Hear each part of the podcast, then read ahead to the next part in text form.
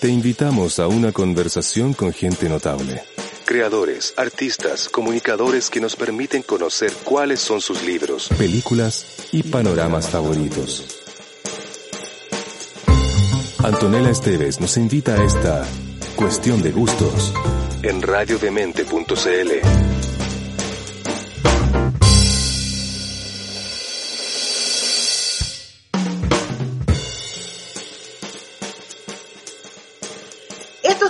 muy, muy especiales para la historia de Chile, todos los chilenos, chilenas y todos quienes viven en este territorio. Estamos viviendo momentos históricos y eso también se ha traducido en la creación.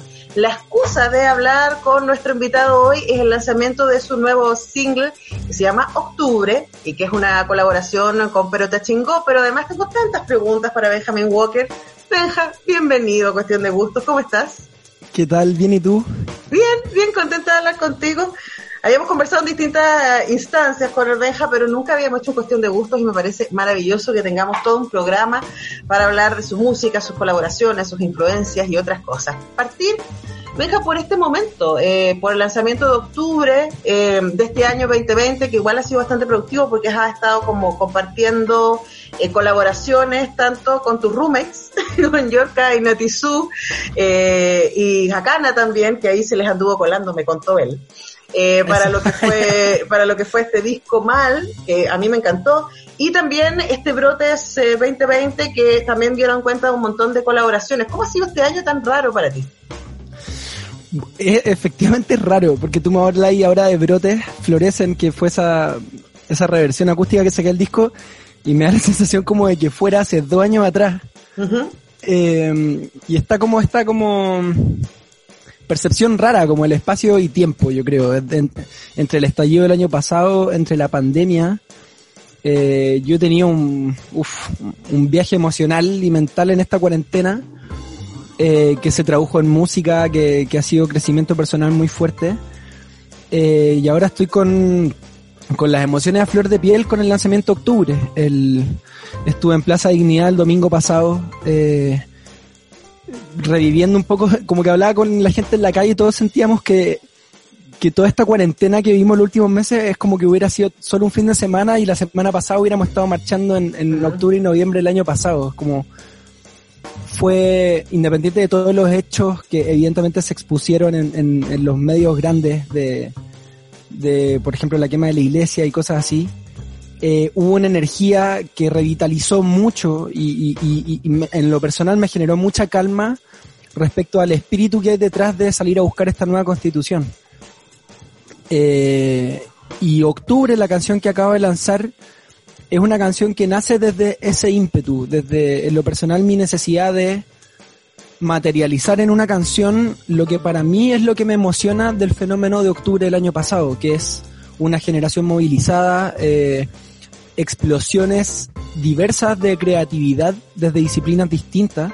Yo nunca había visto a mi generación, yo, bueno, nací en democracia, o sea, les puedo asegurar que este es el fenómeno social y político más fuerte que ha vivido mi generación, sin lugar a dudas. Y lo que más me emociona eh, y lo que encuentro más conmovedor es cómo uno ve a, toda su generación dejando todo lo que tiene de lado, sobre todo desde el ámbito artístico, para crear en pos eh, de, de, una gesta colectiva, eh, generar símbolos, generar cohesión social, generar identidad. Eh, toda esa explosión de creatividad para mí es como el carbón que hay detrás de esta canción. Eh, por eso es una canción que es muy, está en clave como de activación, es una canción muy alegre, eh, tiene ritmos medio africanoides, como que sentía la necesidad de que la canción en el fondo te hiciera pararte e incluso te dieran ganas de bailar, porque para mí octubre, independiente de, de todas las emociones encontradas por los hechos de violencia, por las violaciones a los derechos humanos, creo que lo que tenemos que rescatar sobre todo de cara al plebiscito en el que tenemos que votar este domingo es eso, es la capacidad de construir, eh, la capacidad de ser dueños de nuestras propias vidas y cómo esos son valores positivos. Creo que necesitaba transmitir sobre todo eso y fue lindo votarlo por fin en una canción que grabamos en febrero y, y gracias a las redes sociales es hermoso ver cómo la gente relaciona la canción a su día a día. El domingo la cantidad de etiquetas en historia de gente, no sé, vistiéndose, saliendo a marchar el domingo en la plaza, en todo Chile, eh, o, que relacionaran la canción a hechos también eh, como más esperanzadores, fue, fue algo que me emocionó mucho, así que estoy ahí, llevo toda la semana con, con los pelos de punta. Bueno, sí, y además preparándonos para este momento tan, tan importante que, que, nos toca vivir ahora, ¿no?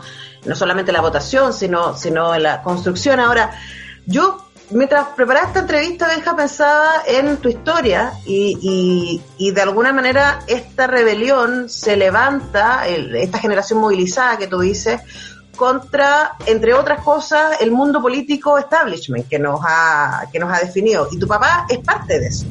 Eh, y bueno, no solamente tu papá, tú tienes una familia que está, que está muy involucrada y que ha sido parte importante de la concertación y que ha hecho este recorrido, ¿no? Desde ser eh, abogado de la Vicaría de la Solidaridad hasta ser parte de una democracia cristiana que podríamos cuestionar mucho respecto a cuán eh, progresista ha sido en los últimos 30 años. ¿Cómo vives tú esa, esa, esa relación con tu herencia, con tu entorno, desde el lugar de donde vienes y esta, un poco esta independencia que, que estás poniendo en esta canción y que estás poniendo de alguna manera en este discurso? Mira, contraintuitivamente, porque uno podría especular mucho eh, teniendo ese contexto que es evidente. Vengo de una familia evidentemente muy ligada a la política, muy ligada al establishment, muy ligada a lo que significa la transición en Chile en nuestra historia reciente. Eh, sin ir más lejos, eh, Ignacio Walker, mi papá, acaba de lanzar un libro en defensa de, del proyecto de la transición y de la concertación, lo que me parece muy entretenido porque él toma nota, habiendo participado desde eh, la organización misma del plebiscito en adelante toma nota de todos los sucesos políticos que para él le dan base un poco académica para sostener por qué hay que hacer una defensa a la, transición. Eh, y es entretenido debatir con eso, eh, con alguien tan involucrado en, en, esa operación misma. Y digo, digo contraintuitivo porque en mi casa se habla con mucha libertad de política y, y, y hay algo que valoro mucho eh, valoro mucho haber crecido en un contexto muy privilegiado en términos de acceso a la información, de formación política, de formación académica eh, y sobre todo de libertad de pensamiento. En mi casa nunca hubo nada como una sugestión de cómo pensar las cosas, nunca hubo dogmas sobre esta es la forma en que se tenía que hacer esto o esta es la forma en que se tienen que hacer las cosas. Y en ese sentido, lo que siempre se nos cultivó en la casa fue la necesidad de, eh, si uno tiene un, no sé, una posición, un comentario, cualquier cosa, tener la posibilidad de, de poder argumentar eso, de, de, ponerlo sobre la mesa, debatirlo sin tabúes. Y en ese sentido, y, y, no sé, con mi hermano siempre lo hemos hablado, como que somos muy agradecidos de que nuestros dos papás siempre nos dieran muchas libertades, de que si hubieran imposiciones solo se trataron como de estar bien, estar bien formados y estar bien preparados para sostener y poder argumentar aquello que nosotros pensamos sin sugestionar aquello que pensamos. eh, en ese sentido nunca tuve, claro, nunca hubo así como la caricatura de la dinámica familiar de el rebelde como rebelándose contra lo que piensa su familia, porque en verdad la, la discusión política es algo que siempre se ha cultivado de forma como muy natural y libre en mi casa y, y obviamente yo soy una persona que tuvo su propio contexto de formación, leí en el fondo mi propia literatura, me tocó vivir mis propias vivencias, yo entré a la universidad el 2011 en plena movilización estudiantil a la Universidad de Chile, eso obviamente tuvo todo que ver con... Y estudiar Derecho, además, entonces... claro. no con qué facultad, claro. Eh, no, imagínate, la Facultad de Derecho de la Chile en pleno 2011 es donde estaban quemando todas las papas, entonces era inevitable no estar muy apegado a lo que estaba pasando. Pero en el fondo lo que te quiero decir es que lo llevo con mucha naturalidad, como que no, claro, nunca hubo la necesidad como de romper esquemas familiares, porque tampoco hay dogmas en la familia, no hay algo así como independiente de una familia evidentemente muy ligada a la democracia cristiana, mi, mi bisabuelo fundó la democracia cristiana, Horacio Walker. Eh, evidentemente hay, hay un peso histórico ahí muy fuerte, pero, pero tampoco hay tabúes para opinar distinto o, o desmarcarse de eso y, y, eso siempre ha sido con mucha libertad. Ahora, lo que me parece entretenido es como esta distancia generacional. Me acuerdo que entrevisté a tu primo hace un tiempo atrás que eh, trabaja con... Eh, ¿A Joaquín? ¿ah? ¿A Joaquín o Agustín? Agustín creo, que trabaja con una organización eh, para que, que, puedan votar las personas que están privadas de libertad. Claro. Eh, y es súper interesante porque lo que hablábamos era que eh, eh, no consiguió de alguna manera los votos ni los apoyos, incluso de la gente que es cercana. Y yo le decía, me imagino que las la, almuerzos familiares en tu casa deben ser de lo más entretenidos. No, son, intensos, eso sí se lo puedo asegurar. Claro, porque efectivamente hay una cosa generacional que les cruza, ¿no? Y, y lo que me decía él era, era bueno, finalmente nosotros les hacemos responsables de eh, la formación que nos dieron. O sea, pensamos distinto, pero, pero finalmente venimos de un lugar en donde pensar en lo, en lo importante. Ahora también hay una relación con el poder que yo me imagino, Benja, que, que, que también te cruza, pero voy a volver a eso después, a los prejuicios y al poder. Porque ahora ya es hora de que vayamos con una canción. ¿Qué quieres eh, partir escuchando? Algo que, que ya has programado el último tiempo me tiene muy feliz y estoy muy agradecido, que es Mal, la canción que, me encanta con bueno, al, volver, al, al, vuelta vamos a hablar de, de esta colaboración. Eh, estamos haciendo Cuestión de Gustos con Benjamin Walker y vamos a escuchar Mal, esta colaboración con Yorka, Nati Su y Hakana, eh, que está muy bonita y que la hemos programado mucho.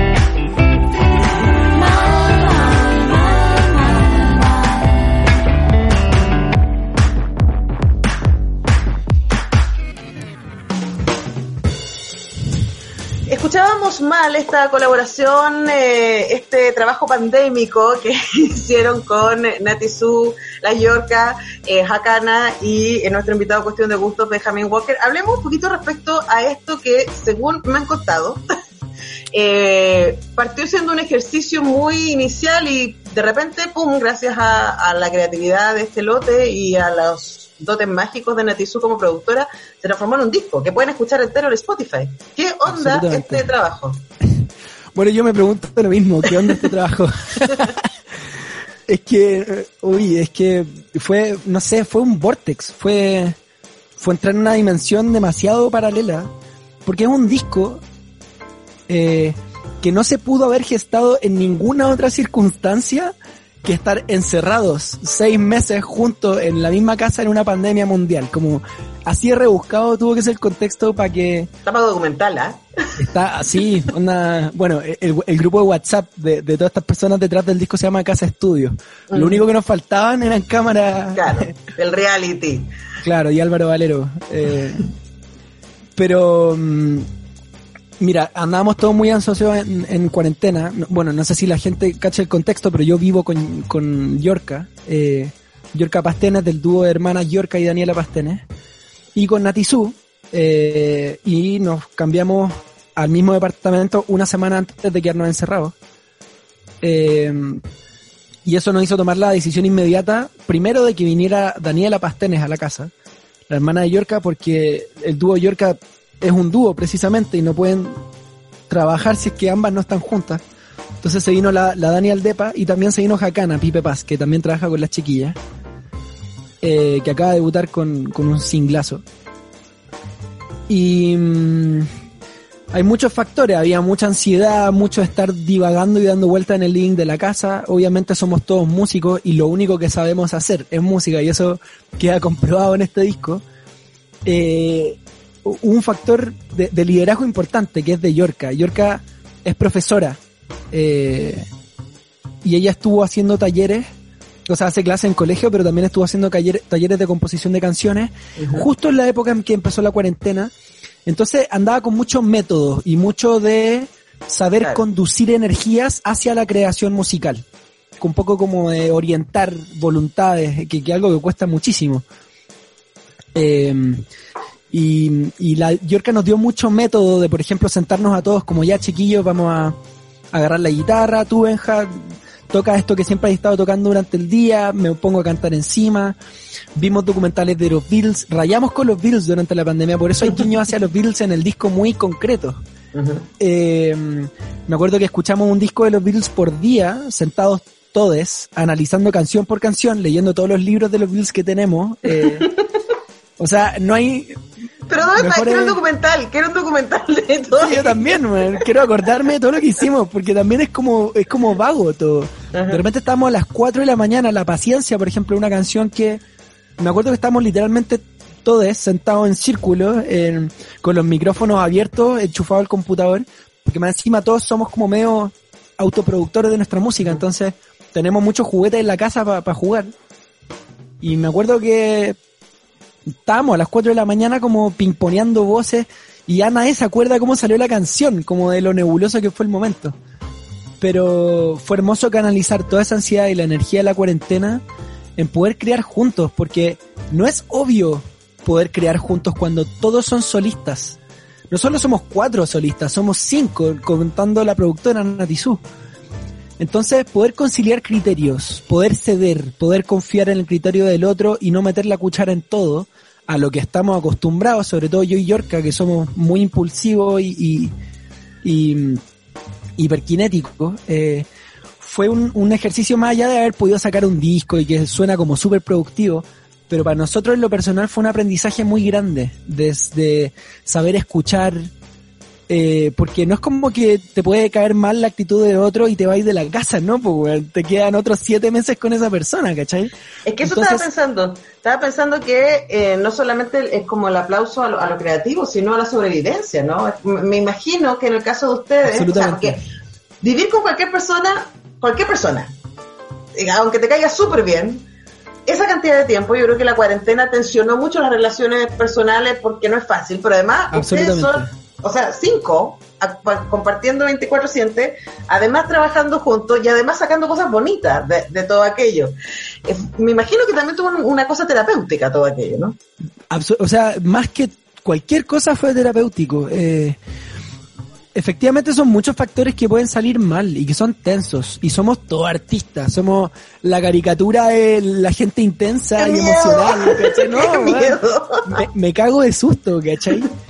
Pero por alguna razón, que vaya uno a saber cómo, sobrellevamos muy bien esto. No sé si justo nos tocaron tener personalidades que conciliaron mucho, pero hubo muchos factores como hay, mucho respeto mutuo, partiendo por ahí, mucho respeto al espacio de cada uno, a las personalidades de cada uno.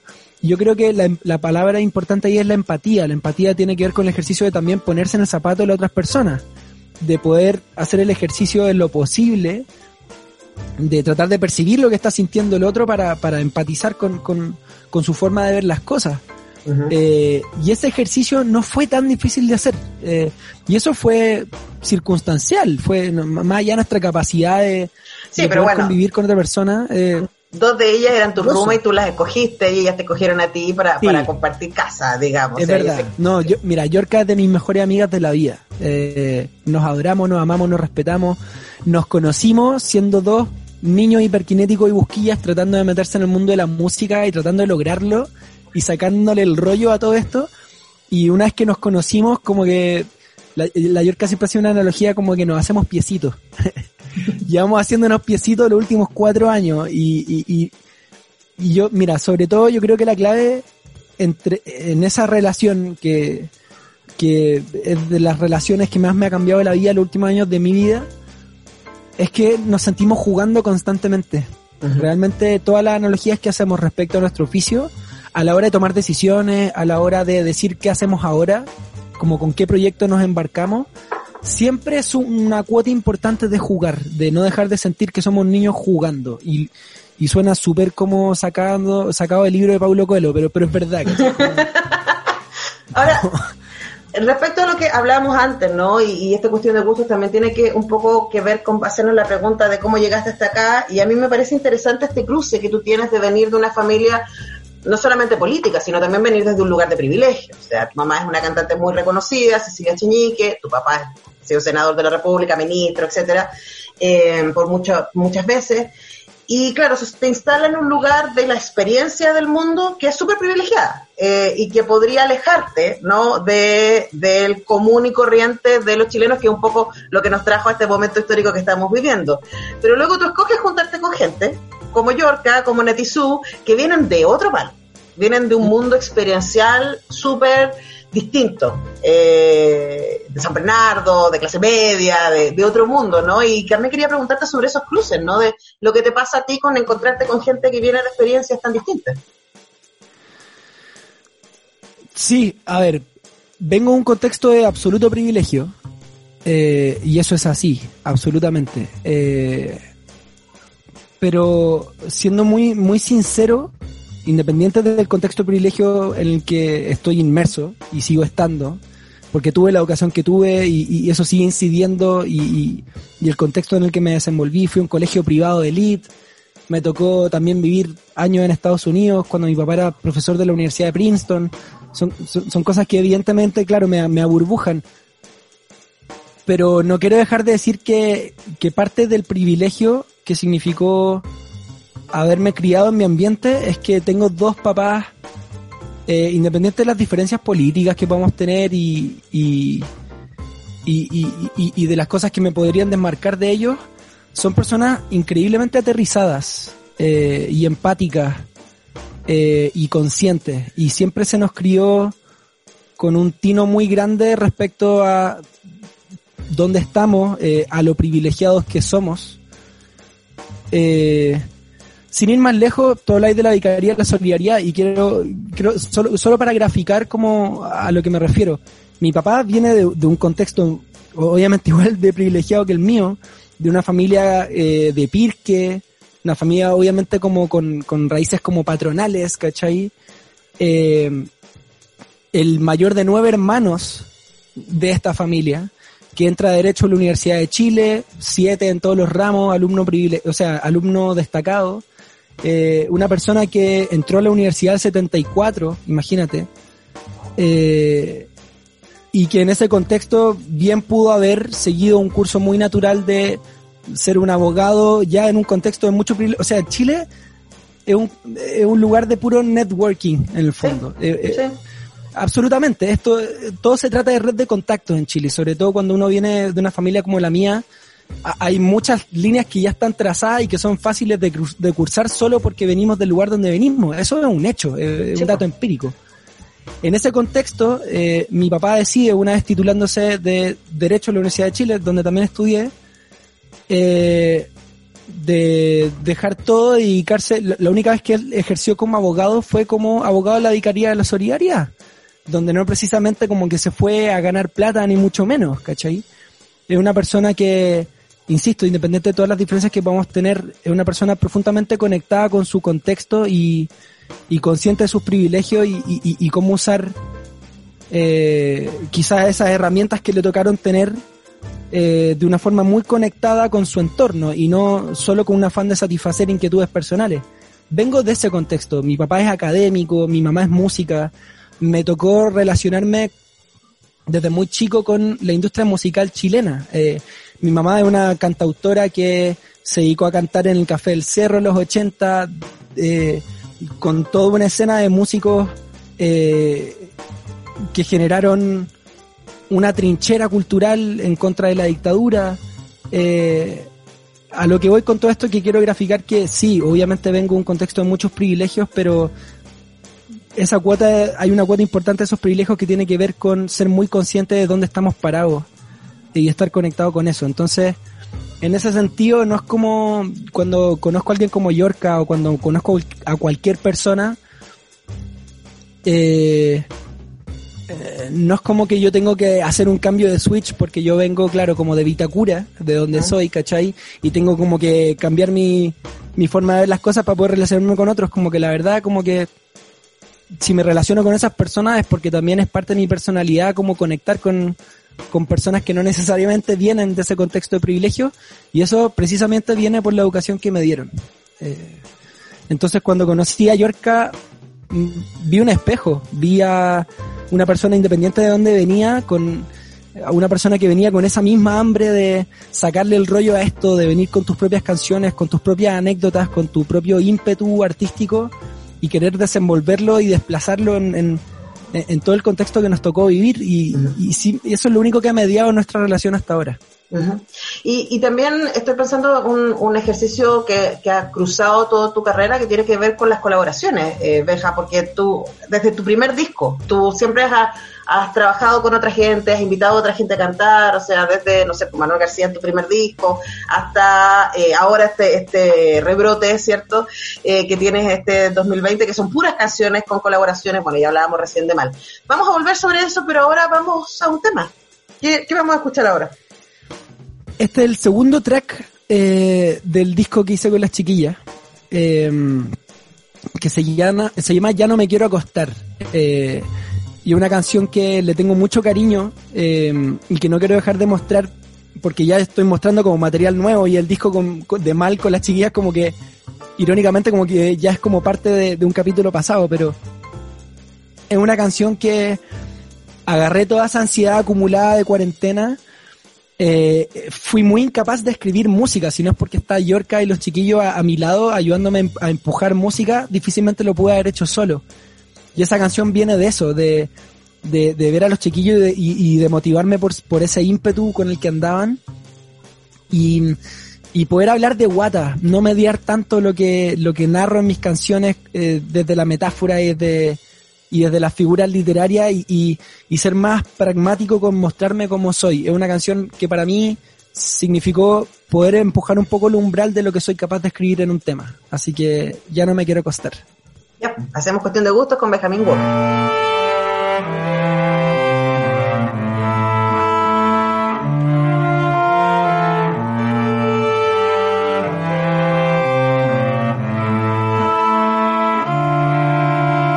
No sé cuántos días van de no entender cómo me siento. Cuántos días más serán sin saber por qué avanzo lento.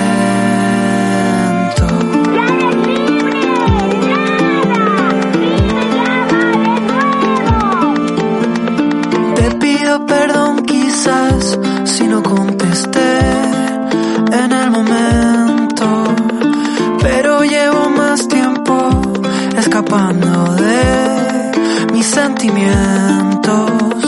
Me acordé de la mitad de lo que soñé no era cierto. Desperté para almorzar, calenté un café para estar despierto. Ya no me quiero acostar para amanecer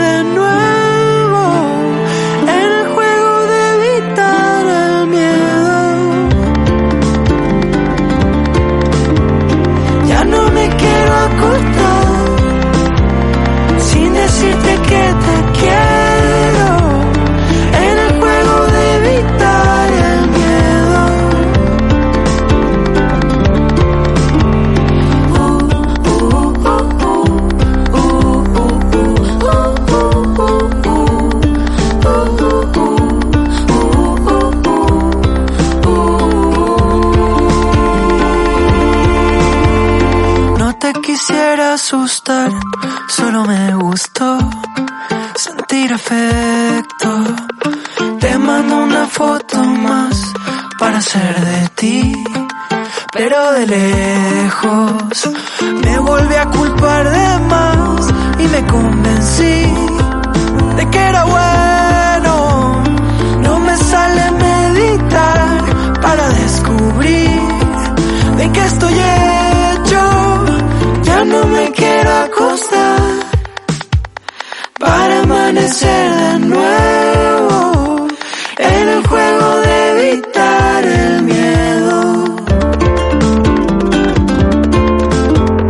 Ya no me quiero acostar sin decirte que te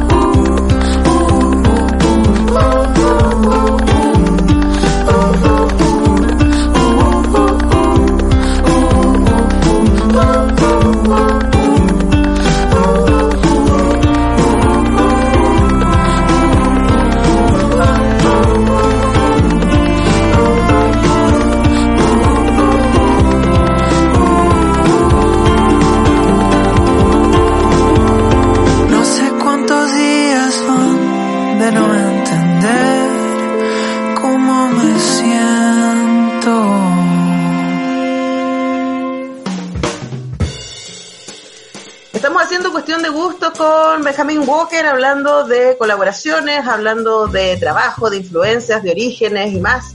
Y quiero volver sobre las colaboraciones porque yo lo anunciaba antes, ¿no? Tu, tu- todos tus trabajos han estado súper cruzados por eso, desde Felicidad, eh, tu, tu primer disco, hasta eh, lo que ha sucedido este 2020 con estos brotes florecen, eh, que son ocho canciones, de las cuales siete están eh, en colaboración con músicos de distintos lugares. Y bueno, Mal, que es lo que hemos estado mostrando, eh, que es este trabajo junto a Yorka, a Natizú y a Hakana, cada uno un genio en sí mismo, eh, las Yorka en plural, genias en sí mismas. Eh, y, y preguntarte por eso, y creo que cuando estuvi- estuviste presentando Brotes hablamos de eso en, en, en otro programa, eh, sobre esta comunidad de cantautores latinoamericanos, ¿no? Y, y Sí. quería preguntarte un poco respecto a, a qué significa eso para ti. es algo que, que está en constante formación. Eh, creo que uno puede identificar como síntomas. Y yo creo que va a ser más fácil en varios años más cómo identificar como el, en, en qué tipo de escena estamos o en el marco de qué proceso como de, de etapa musical se podría decir que estamos enmarcados. Eh, y me refiero a que las redes sociales y la conexión digital han generado un tipo de relación que nunca había existido antes con la escena de y cantautoras en Latinoamérica no es que no haya existido, sino que ahora es mucho más acelerada y quizás inmediata. Eh, siempre ha habido un aire de camaradería en, en la tradición de la canción latinoamericana. Eh, y me refiero a que no sé, pues, si, si en alguna época Mercedes Sosa viene a Chile, obviamente ella sabe cuáles son sus pares y, cómo desenvolverse.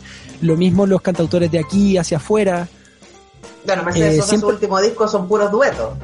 Exactamente. O sea, tú viste en el clavo, ese disco es símbolo de, de, qué es lo que acompaña, claro, qué es lo que acompaña el fenómeno de la canción latinoamericana, es el sentido de pertenencia como identitario hacia algo que va más allá de la carrera de uno mismo. Que no, no necesariamente tú puedes decir lo mismo de eh, quizás la escena del pop o la balada romántica. No sé, decir cualquier ejemplo. No sé si podemos decir que Juan Gabriel es un artista que para hablar de él es obligatorio hablar de otro artista, más que por influencia. Para hablar de la tradición de la canción latinoamericana es inevitable no referirse al entorno de la escena, al contexto. Eh, eh, y es más, creo que es más, es más razonable hablar de, la tradición iberoamericana también. Sobre todo hoy día. Eh, porque la cantautoría, independiente que puede tener formas de canción muy distintas, eh, que, no un género propiamente tal, no es como algo folclórico que tiene sus reglas para hacer canción, sí hay sentidos de pertenencia a ciertas tradiciones. yo te puedo decir que con muchos artistas de mi generación nos sentimos identificados con Caetano Veloso, con Jorge Drexler, el contexto más inmediato con Manuel García, eh, o con Violeta, en fin.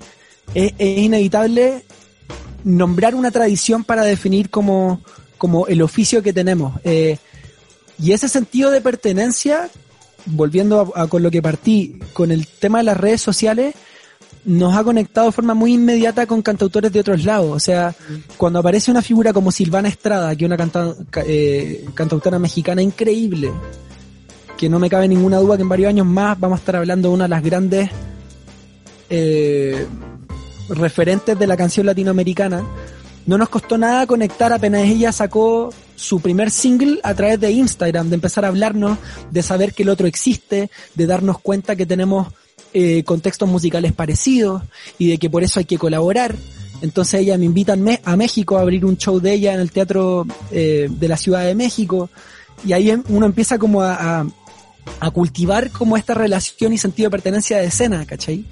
Que es netamente artístico, es, por, es una necesidad plenamente artística. Cuando uno conecta con otra persona en ese sentido, más allá de cualquier cálculo eh, de, de, lo, de, de, cómo puede contribuir a tu carrera el relacionarte con otra persona, hay una necesidad que, que pasa por la canción, de que conecto con lo que haces y que tiene que ver con mi, mi, mi misma forma de, de percibir la música y de emocionarme con ciertas con ciertos sonidos o cierta forma de lírica, cierta forma de narrar las canciones.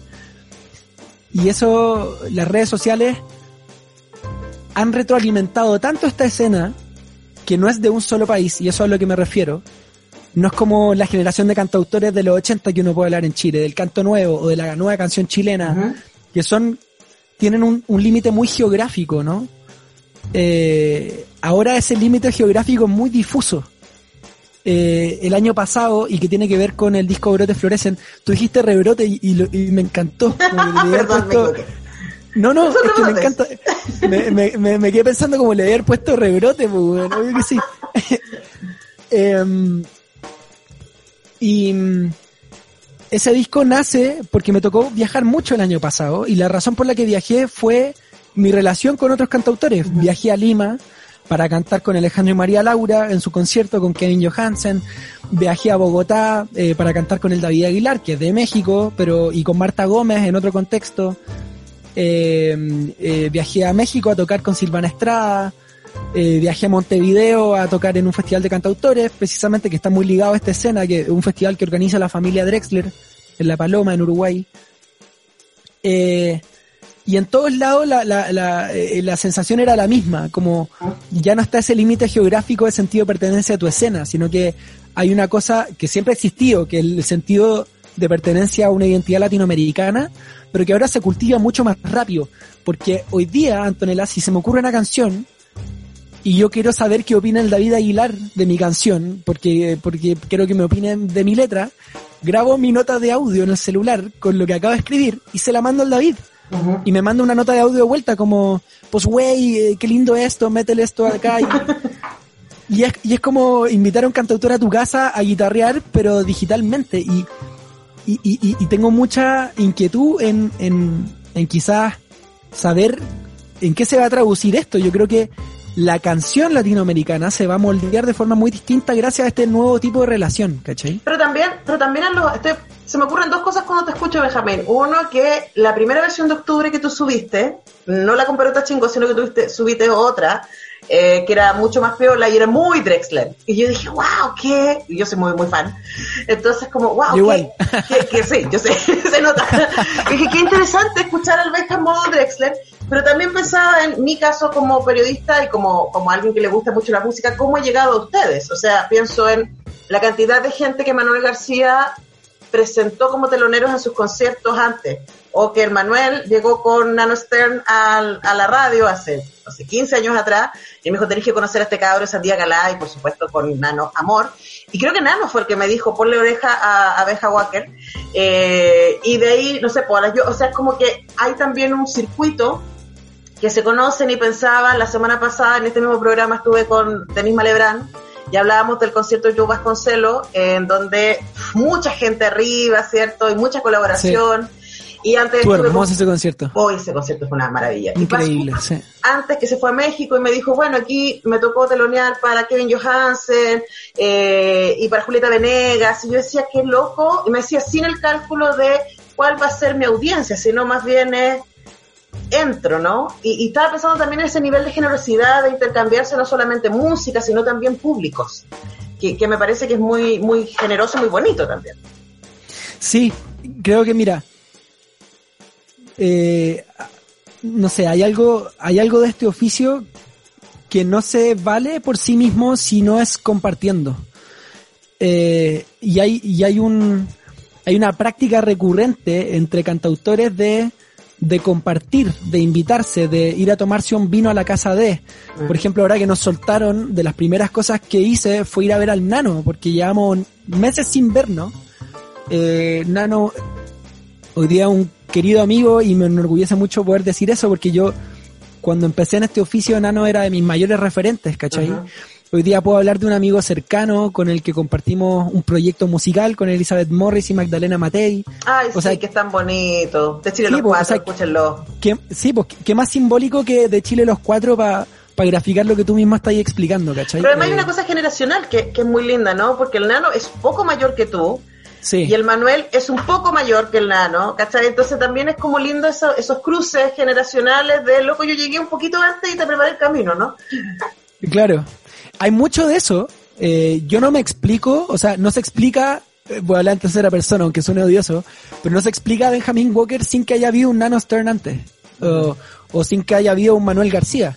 Yo era un pendejo en el público, eh, Nano me va a matar por decir pendejo, pero, pero yo era menor que Nano viéndolo a él en el escenario. bueno, Nano fue un artista muy prematuro, no, no es que tenemos Sí, no, sí. Súper- para que no se sienta viejo, digo. No, pero además Eh. pienso en los cruces, o sea, en, en independiente en cómo uno se encuentra por las pasiones. Nosotros con el nano, independiente del rol, así como periodista, músico, nos hicimos amigos en un concierto de Drexler. Pues estábamos los dos como calcetineros cantando todo. Y Obvio. eso, y eso yo creo que hace que se crucen también, eh, eh, insisto, el tema de las colaboraciones, pero también las audiencias. O sea, como si te gusta esto, muy Spotify, ¿no? Si te gusta esto, Claro. también te va a gustar esto otro, y ponle atención a esto otro que puede ser Es como el, algori- el algoritmo orgánico de la vida. Claro, este es más bonito, es menos, Sí. menos perverso, digámoslo. Sí. Oye, tenemos que ir a escuchar una canción hablando de colaboraciones, no sé qué vamos a escuchar ahora. Bueno, escuchemos octubre, yo creo. Escuchemos Octubre, pues en esta colaboración con Perota Chingo. Cuéntanos un poquito de eso. Bueno, octubre, bueno, la- las pelotadas, la razón de que están ahí eh, eh, fue hacernos cargo de, de una anécdota, de una anécdota del estallido. Las pelotadas vinieron a tocar como teloneras de Inti histórico. Eh, ellas tenían un acto en el GAM y no tenían guitarra y por casualidad de la vida me contactaron a mí porque vivo cerca de, de Plaza Dignidad preguntándose es que no podía pre- prestarle mi guitarra a las pelotas chingo y yo fue como obvio, se las voy a dejar yo pues. Eh, y las chiquillas muy cariñosas fuimos a caminar a Plaza Ignea, en el fondo fuimos con Yorka, eh, con las dos hermanas, le fuimos un poco a mostrar el contexto de la zona cero. Eh, las chicas están grabando un registro de todo esto, un video hermoso que tienen que ver que se llama Chile despertó en el canal de Perota Chingó. Y las chiquillas me preguntaron si había escrito algo a propósito de lo que estaba pasando. Y yo había terminado octubre la noche anterior. Esto fue mm, diciembre, creo. Eh, y le mostré octubre por primera vez ahí. Yo apenas me acordaba de la letra porque no tengo mala memoria y, estaba recién escrito el tema. Y las pelotas se sumaron al coro de forma espontánea, se subieron a cantar conmigo. La canción, que es súper drexleriana, obviamente está en clave de candombe, que no puede ser más uruguayo, ¿cachai? Eh, y las chicas lo tienen eso súper en sus venas, por una cosa idiosincrática. Eh, y fue tan bonito lo que pasó que terminamos la canción y ellas mismas me dijeron como, che, grabémoslo, como está bonito, ¿cachai? Y, eso se tradujo en esta colaboración que no es nada más que mi percepción de lo que significa para mí el estallido, que es una explosión de creatividad y de, una emoción muy activa eh, y muy poderosa de salir a, a, más que nada, a ser dueños de nuestras propias vidas, a construir nuestro propio futuro. Ya, escuchemos eso, que justo necesitamos recordarlo en este momento. Estamos haciendo cuestión de gustos con Benjamin Walker.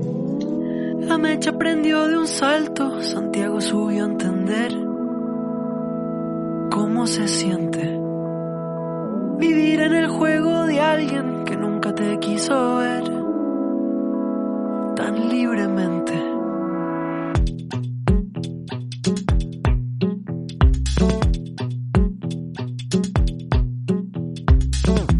Del secundario, la luma que fue a golpear su propia gente. Octubre siguió los pasos del perro que fue a ladrar al presidente.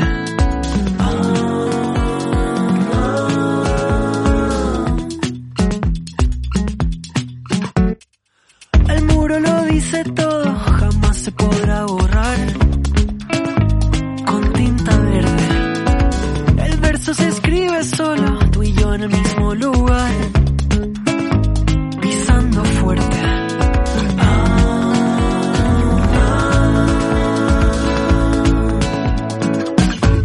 que aquí no hay paz y al fin nos llegó la luz. Otro presente. Yo vivo entre cerro y mar y sigo esa misma luz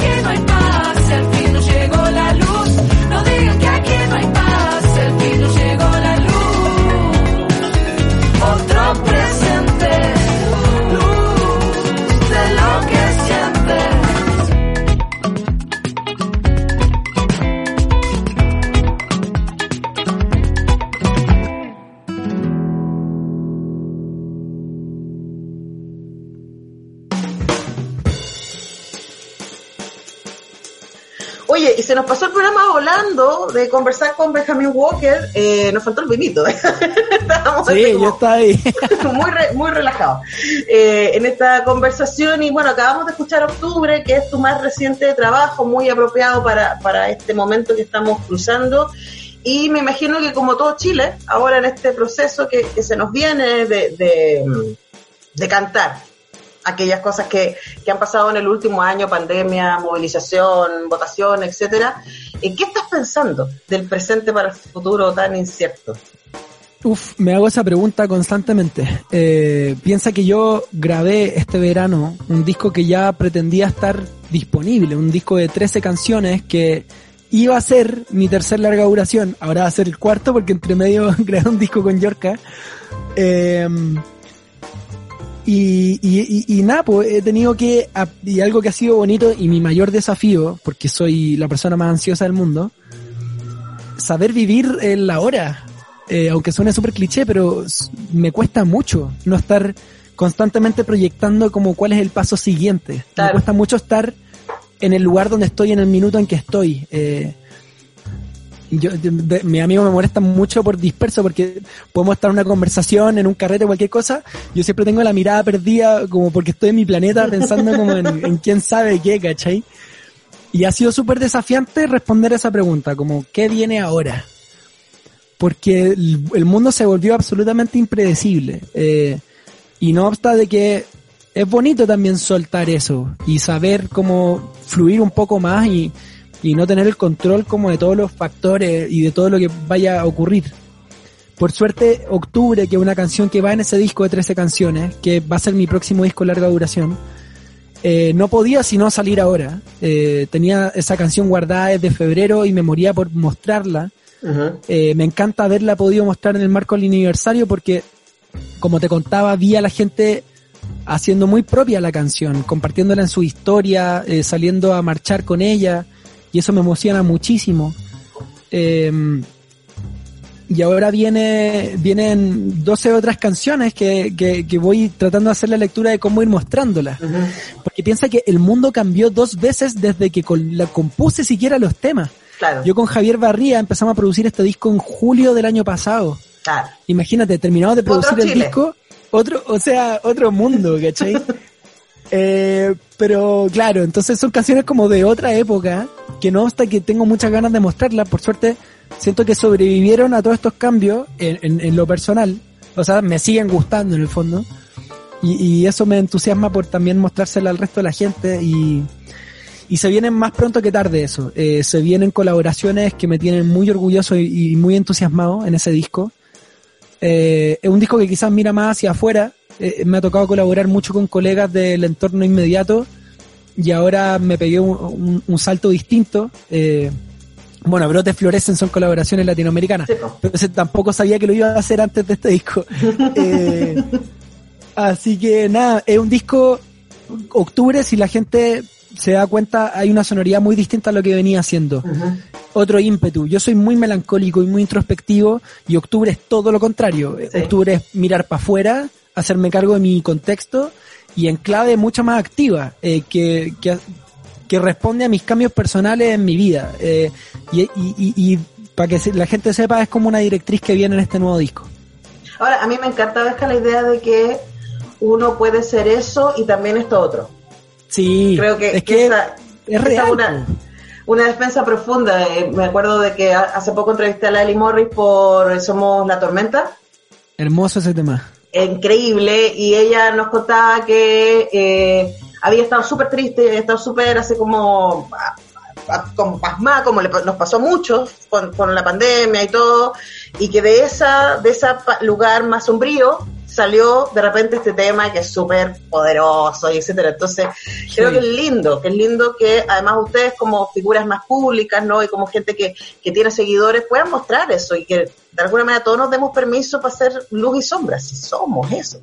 Somos eso, sí. no, y es rico descubrir qué es lo que podéis sacar de ti mismo en contextos de adversidad.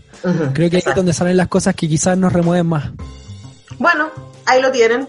Benjamin Walker en cuestión de gustos. ¿Y con qué nos vamos, Benjamin? Nos vamos. Eh, no, no quiero salirme de mal porque un disco que, que me, me ha emocionado mucho en, en, el último tiempo. Es la canción con la que cierra el disco, que se llama, tiene dos nombres, un nombre de la Yorca y, otro mío. Eh, se llama Explotó, que es el nombre de la Yorca, y el paréntesis que, que ven en Spotify es Estirando el Despertar eh, que un poco esa sensación que teníamos en mitad de la pandemia, como este contexto prolongado de despertamientos.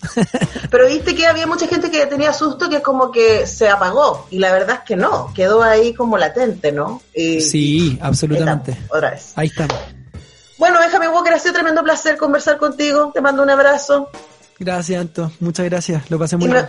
Nos, quedamos escuchando entonces este explosión, eh, estirar el despertar eh, del disco Mal. Eh, sigan a Benjamin Walker en las redes sociales, vamos a estar atentos a las nuevas canciones que se vienen y con esto cerramos esta cuestión de gusto. Chao.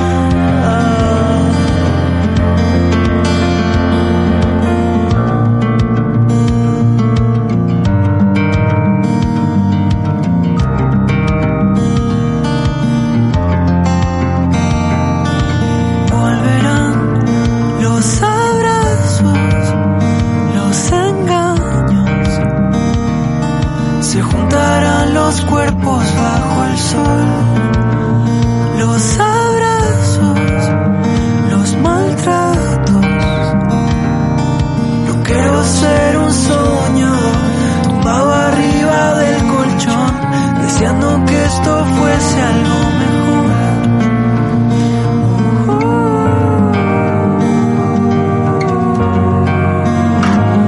Explotó, nada volvió a ser como era antes. Distraídas, algo delirantes. Y otra vez, otra vez.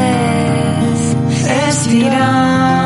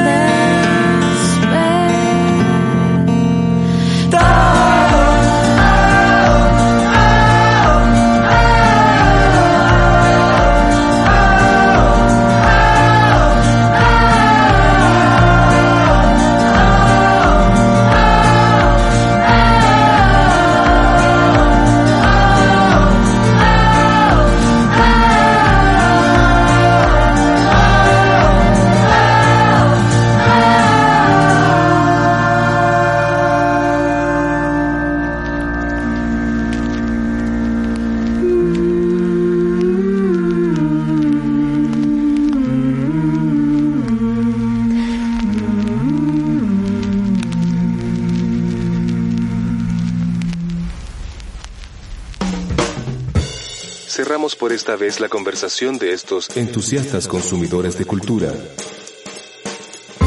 Y los dejamos invitados para una próxima cita en donde conozcamos los favoritos de nuestros favoritos en radiodemente.cl.